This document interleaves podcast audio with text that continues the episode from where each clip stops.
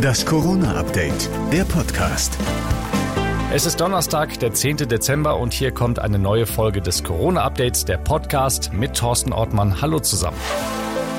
Keine guten Nachrichten so kurz vor Weihnachten vom Robert Koch Institut.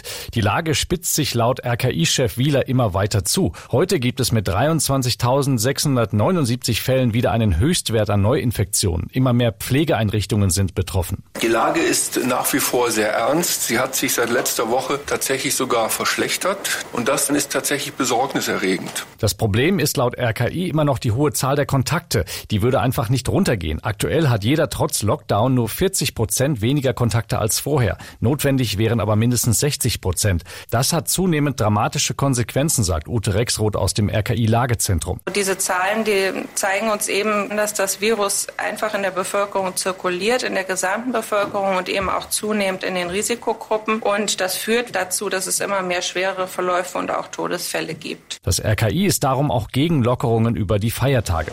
Aufgrund dieser Zahlen werden die Rufe nach einem harten Lockdown nach Weihnachten immer lauter.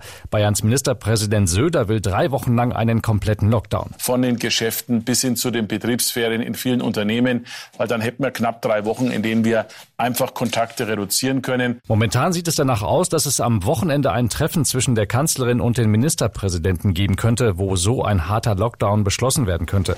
Der deutsche Impfstoffhersteller BioNTech ist Opfer einer Cyberattacke geworden. Unbekannte Hacker haben Dokumente über den Impfstoff bei einem Angriff auf die Europäische Arzneimittelbehörde EMA erbeutet. Zudem gibt es erste Meldungen aus Großbritannien, wonach der Impfstoff bei starken Allergikern Probleme verursachen könnte. In Großbritannien klagten jetzt zwei Patienten über eine allergische Reaktion. Sie waren allerdings sehr starke Allergiker und hatten stets Notfallmedikamente dabei.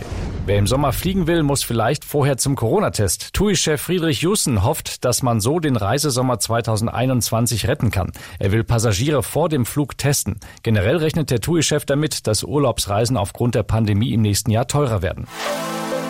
Das war das Corona-Update vom 10. Dezember. Noch mehr Hintergründe zum Thema gibt es auch in unserem Hintergrund-Podcast Corona. Und jetzt überall, wo es Podcasts gibt.